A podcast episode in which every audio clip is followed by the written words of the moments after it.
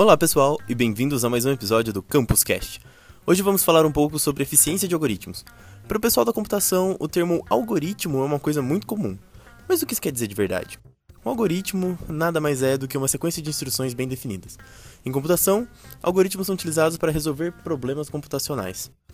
Ou seja, um problema onde dada uma informação inicial, ele deve resolver o problema e entregar uma resposta. Vamos pensar no algoritmo para um problema bem simples, não necessariamente computacional.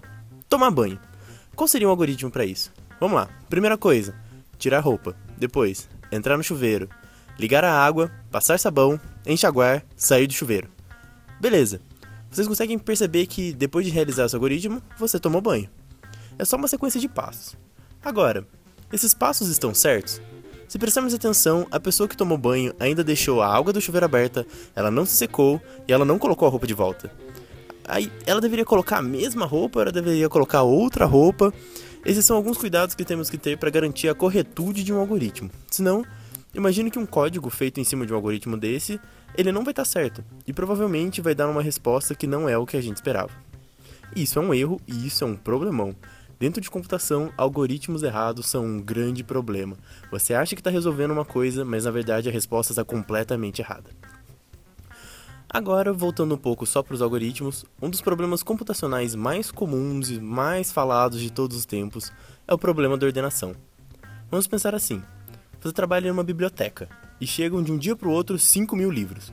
Os, os entregadores colocam tudo numa grande estante, mas você é o responsável por colocá-los em ordem alfabética.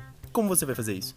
A primeira ideia seria ir olhando todos os livros, um a um, encontrar o primeiro da ordem alfabética e colocá-lo na primeira posição da estante. Depois você olha todos os livros de novo, encontra o segundo e coloca no segundo lugar. Olha todos os livros de novo, encontra o terceiro e coloca no terceiro lugar. Se você repetir isso todas as vezes para todos os livros, eles vão estar ordenados no final. Sem querer, a gente acabou de montar um, um algoritmo de ordenação para esses livros. Esse algoritmo especial é chamado de Selection Sort. Mas quanto tempo vai demorar para você fazer tudo isso e organizar todos os 5 mil livros? No estudo de algoritmos, um algoritmo tem a chamada complexidade, que é mais ou menos uma medida de quantas interações são necessárias para resolver o problema utilizando esse algoritmo. O Selection Sort, no pior dos casos de ordenação, tem uma complexidade igual ao quadrado de número de coisas a serem ordenadas.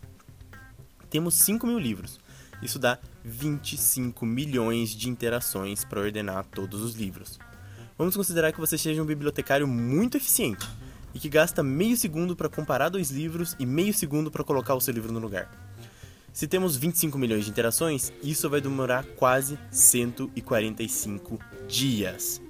E agora você já está pensando em largar o seu emprego na biblioteca, chamar todo mundo de louco e amaldiçoar as pessoas que inventaram os livros por aí. Mas acontece que no meio desses livros todos tem o famoso livro do Cormen, sobre eficiência de algoritmos. E lá você aprende um algoritmo novo de, de ordenação, o Merge Sort, e volta a acreditar que ainda há esperança para as bibliotecas do mundo. O Merge Sort funciona da, segunda, da seguinte forma. Você pega o conjunto todo a ser ordenado, ou seja, você vai olhar para sua estante inteira e divide ao meio. Pega uma dessas metades e divide ao meio de novo. Pega uma dessas metades e divide ao meio de novo e continua fazendo isso até que fique apenas um livro. Todos os grupos de um livro já estão ordenados, certo? Agora, você vai agrupá-los todos os grupos de 1, 2 a 2. E com dois livros é muito fácil de ordenar. Você só vê qual dos dois vem antes e coloca no lugar certo. Depois você vai juntar os grupos de 2, formando grupos de 4. Mas agora você pode pensar, ah, eu tenho um grupo de dois ordenado, outro grupo de dois ordenado. A única coisa que eu tenho que fazer é intercalar de maneira que eles continuem ordenados. Agora você tem grupos de quatro livros ordenados. E você vai agrupar os de 4, 8 a 8, e depois os de 8, 16 a 16. Até que uma hora você vai intercalar todos os 5 mil livros e já vai ordenar a sua estante. Meu Deus, isso pareceu tão difícil e tão mais difícil que o primeiro algoritmo, mas calma, Vamos ver quanto tempo demoraria para fazer isso. A complexidade do merge sort, no pior caso possível de ordenação, é o produto do número de coisas a serem ordenadas pelo logaritmo do mesmo número. O que pode parecer muito, mas é muito, muito menor que o quadrado do número da complexidade do selection sort. Se temos 5 mil livros, fazendo a conta, vamos precisar de 18.495 interações, aproximadamente calculando o tempo que você ia levar com você super bibliotecário é, gastando apenas meio segundo para cada interação, daria um pouco mais de duas horas e meia. A diferença é absurdamente gritante. Quando comparando a complexidade de algoritmos, se tivéssemos um número pequeno de livros, tipo 10 ou 20, não teria muita diferença. Às vezes até o selection sort seria mais rápido. A diferença vem quando esses números se tornam muito maiores. E quanto maiores, mais absurda fica essa diferença e mais óbvia ela parece.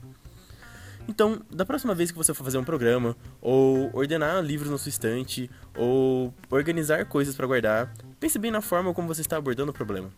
O algoritmo pode ser a diferença entre o seu programa rodar no celular muito rápido sem o usuário nem perceber, ou demorar horas, dias e se tornar inviável para qualquer coisa. Se você tem interesse em aprender mais sobre esse tema, fique de olho nas disciplinas MC 358, 458 e 558 do Instituto de Computação da Unicamp, que tratam especificamente dessas coisas. Você também pode entrar em contato com o laboratório Louco do Instituto de Computação e ficar por dentro de todas as pesquisas da área. Obrigado, pessoal. Espero que tenham gostado da história e até o próximo episódio do Campus Cast.